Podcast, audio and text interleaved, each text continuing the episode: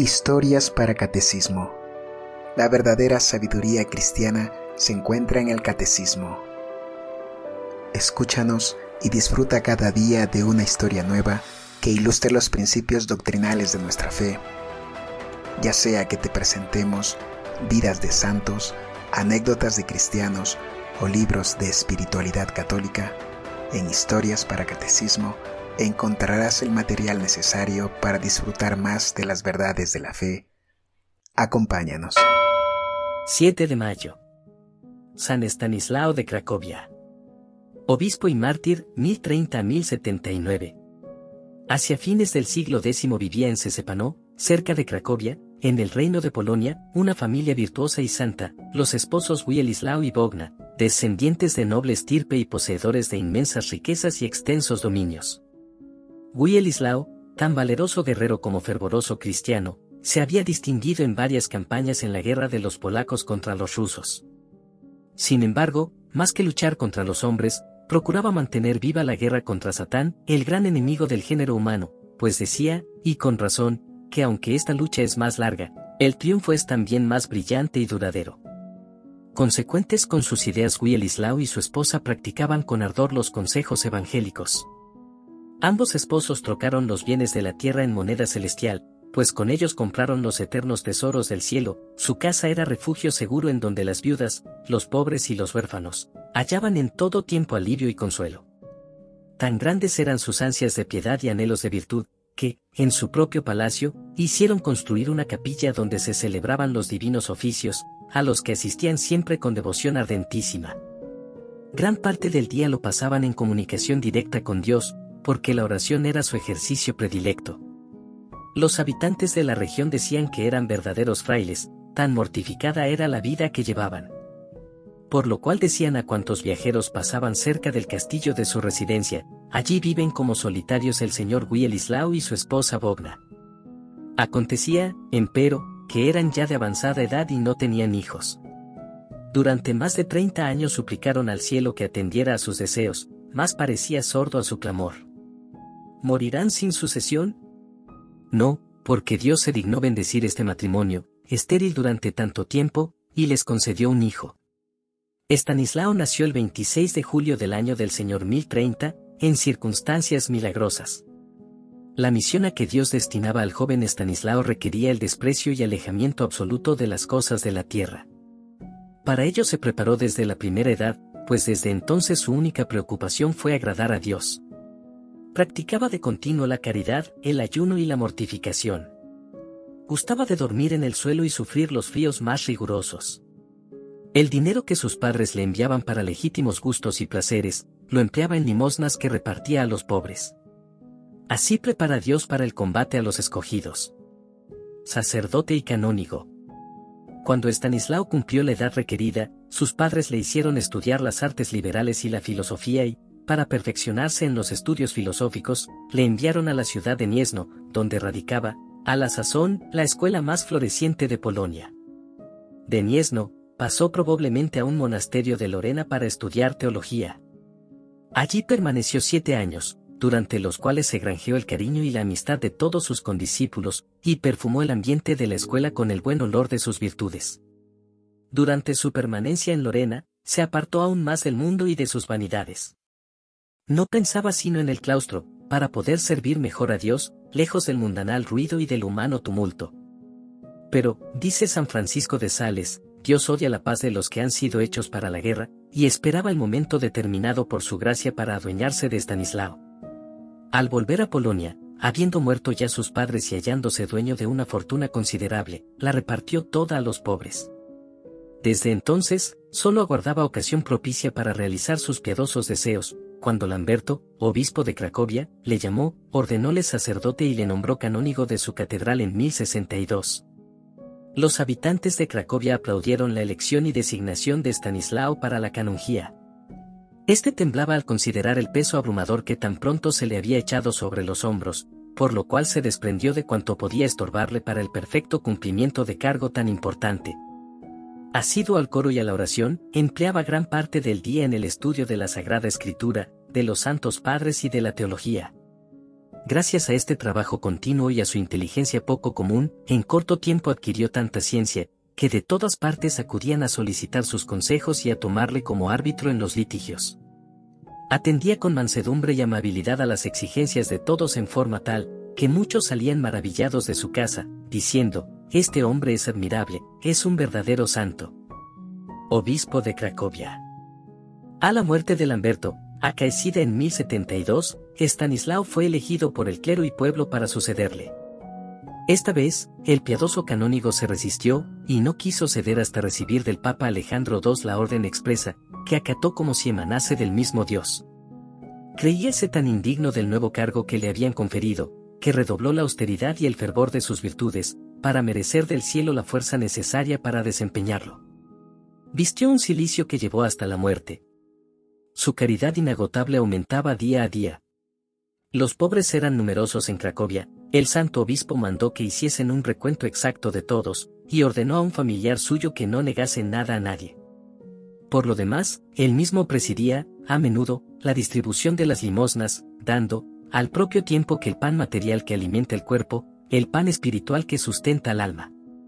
En tales circunstancias aparecía tan humilde y tan manso, que todos aquellos desgraciados lloraban de alegría por haber encontrado semejante padre. A pesar de tanta bondad, Stanislao fue varias veces víctima de las injurias más escandalosas, pero su virtud era superior a todas las pruebas. Invitóle un noble cierto día a consagrar una iglesia en una de sus propiedades. Consintió en ello el obispo con alegría. Llegado el día prefijado, el obispo con su séquito se encamina a la finca de dicho señor y llega a las puertas del castillo. Preséntase el noble y, sin saber por qué, le trata con increíble insolencia y le arroja de su casa llenándole de injurias. Es más, algunos criados se lanzan sobre los clérigos que rodean al pontífice y los muelen a golpes. Estanislao no opone la menor resistencia, y se retira. San Estanislao ante el impío Boleslao. Polonia estaba gobernada a la sazón por el impío Boleslao II, rey desde 1077. Este príncipe, que se había mostrado valeroso en la guerra contra los rusos y lleno de liberalidad con sus súbditos, empañó la gloria pasada con acciones vergonzosas e inicuas. Los escándalos de su vida, secretos en un principio, no tardaron en salir a la luz, y llenaron de indignación a todos sus vasallos. Sin embargo, nadie se atrevía a reconvenirle. Solo Estanislao, con el valor que dan la oración y la gracia divina, se atrevió a presentarse ante el monarca culpable y, con un lenguaje inspirado por la caridad y la firmeza apostólicas, condenó sus desórdenes y le exhortó a hacer penitencia. Trató de hacerle ver que los pecados de los reyes son mucho más feos que los de los particulares, tanto por la mayor obligación que tienen con Dios, como por el mayor daño que se sigue para toda la nación. El tirano, lleno de furor contra el siervo de Dios, le colmó de injurias. ¿Acaso, le dijo, ¿Tengo yo que recibir consejos de un hombre vil como vos, indigno del episcopado y que mereceríais ser arrojado como pasto a los puercos? Príncipe, respondió noble y tranquilo el obispo, conozco el respeto que debo a vuestra autoridad, y creo no haber faltado en este punto a mi deber, pero tampoco olvido que la dignidad apostólica de que estoy investido es muy superior a la de los reyes. Es de institución divina, y el rey y los demás príncipes deben someterse a la jurisdicción espiritual del obispo, aunque éste proceda de linaje menos noble que el suyo. Por tanto, si cuidáis de la salvación de vuestra alma, debéis escuchar mis consejos y advertencias.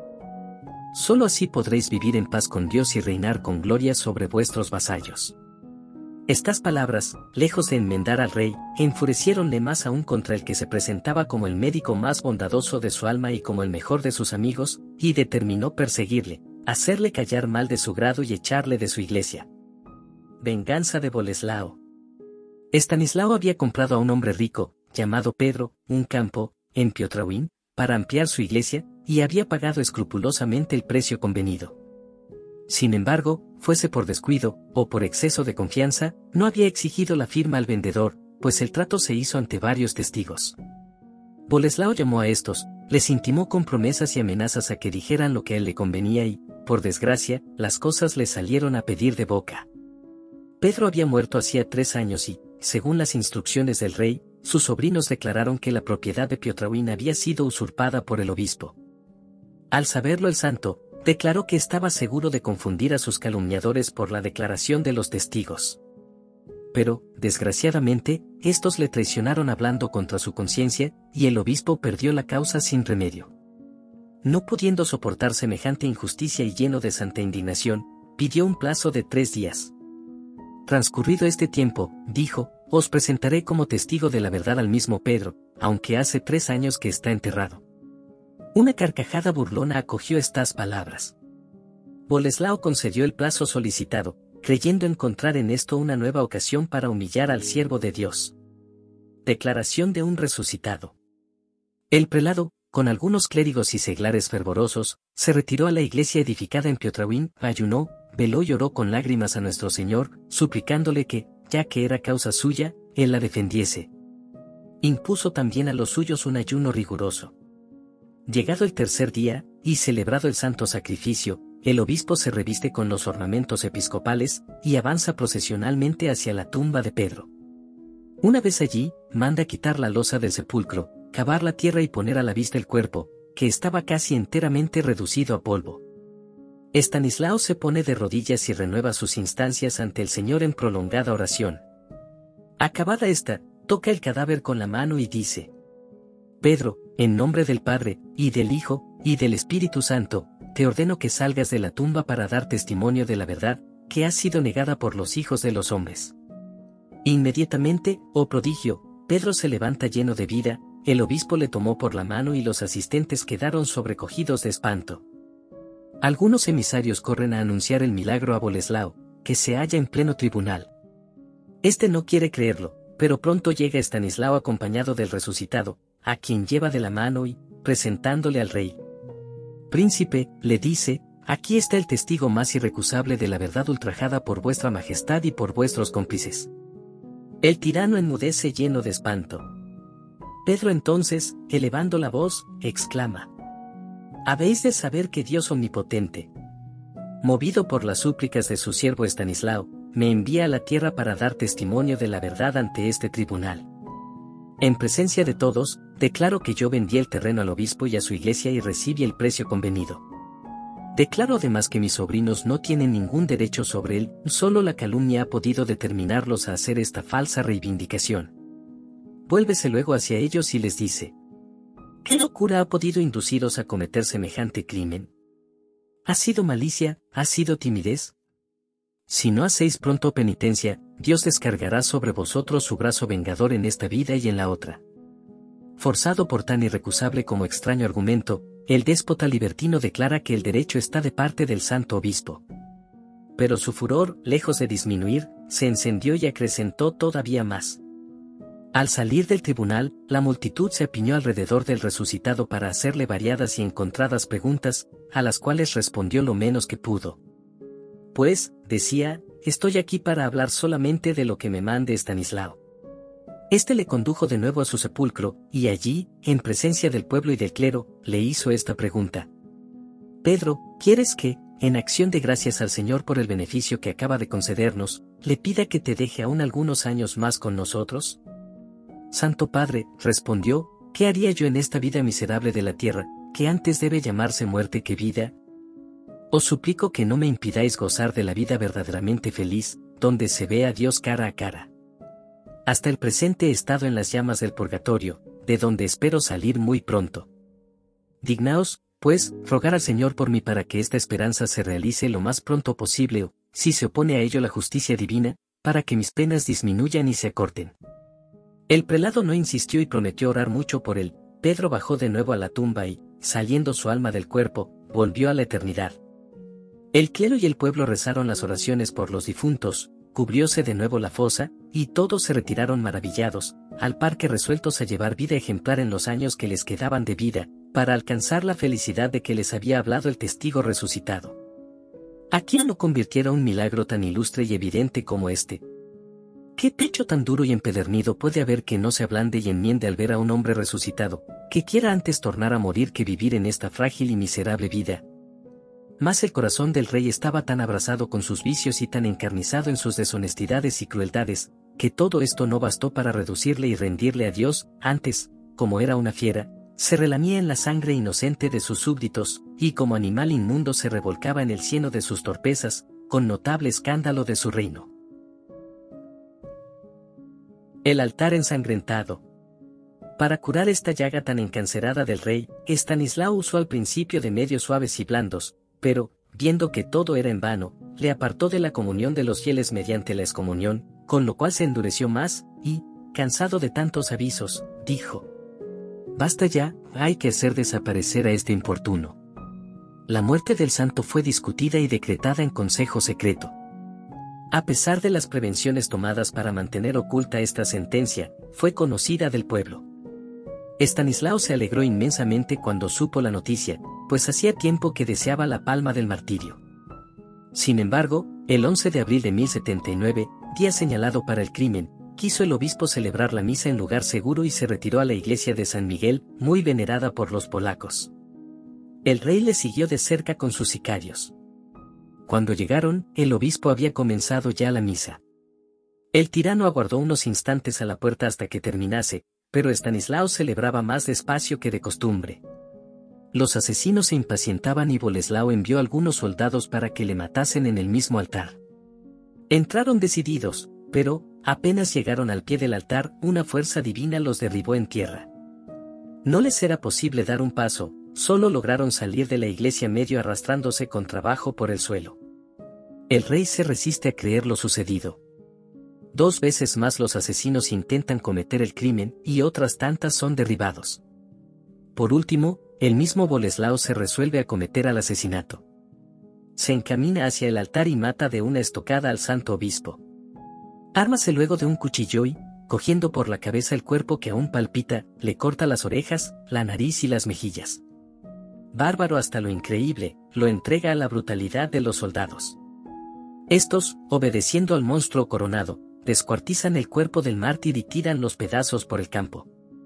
Sepultura milagrosa. Cuatro días después, el rey y sus consejeros fueron a visitar el lugar donde habían sido esparcidos los miembros del obispo mártir, creyendo que habrían sido devorados por los perros o las aves de rapiña. Vieron entonces con asombro que cuatro potentes águilas revoloteaban en torno de aquellas reliquias, para defenderlas contra cualquiera que intentase robarlas. La noche siguiente, algunos cristianos virtuosos vieron sobre cada parte del cuerpo una luz viva y brillante que desde muy lejos se veía. Animados por estos prodigios e indignados por la cobardía de los parientes del santo, que no se atrevían a infringir la prohibición de Boleslao, los canónigos de Cracovia, acompañados de algunos seglares, recogieron durante la noche las reliquias veneradas. Por un nuevo prodigio, que una vez más proclamaba la santidad del obispo, apenas juntaron aquellos preciosos restos, recobró el cuerpo su forma ordinaria, sin que quedase la menor cicatriz, tal como si el prelado hubiese muerto de muerte natural. Fue enterrado en la iglesia de San Miguel. El rey no se atrevió a turbar los funerales con un nuevo crimen. Por lo demás, la hora de la divina venganza había sonado ya. En 1081, mientras todos los polacos bendecían la memoria de San Estanislao, Boleslao, excomulgado y depuesto del trono por el Papa Gregorio VII, aborrecido de todos y atormentado por el verdugo cruel de su conciencia, tuvo que huir a Hungría, donde murió en el monasterio de Osiak, en 1083, después de severa penitencia, que terminó con una muerte dichosa, alcanzada, según dicen, por intercesión de su víctima. San Gregorio VII mandó a los obispos polacos, que sin su licencia no ungiesen ni coronasen a nadie por rey, Honró Dios al santo obispo con varios milagros muy notables, y fue canonizado por Inocencio IV, el 17 de septiembre del año 1253, y en 1595, en el pontificado de Clemente VIII, fue inscrito en el martirologio romano, el 7 de mayo. Este mismo papa mandó que se celebrase en toda la Iglesia Católica. Las reliquias del santo fueron trasladadas desde el Escalcat, nombre de la colina coronada por la iglesia de San Miguel, cerca de la cual fue asesinado Estanislao, a la Catedral de Cracovia, donde se conservan en una magnífica urna de plata colocada en un altar en el centro del crucero. La cabeza se guarda en un precioso relicario de oro.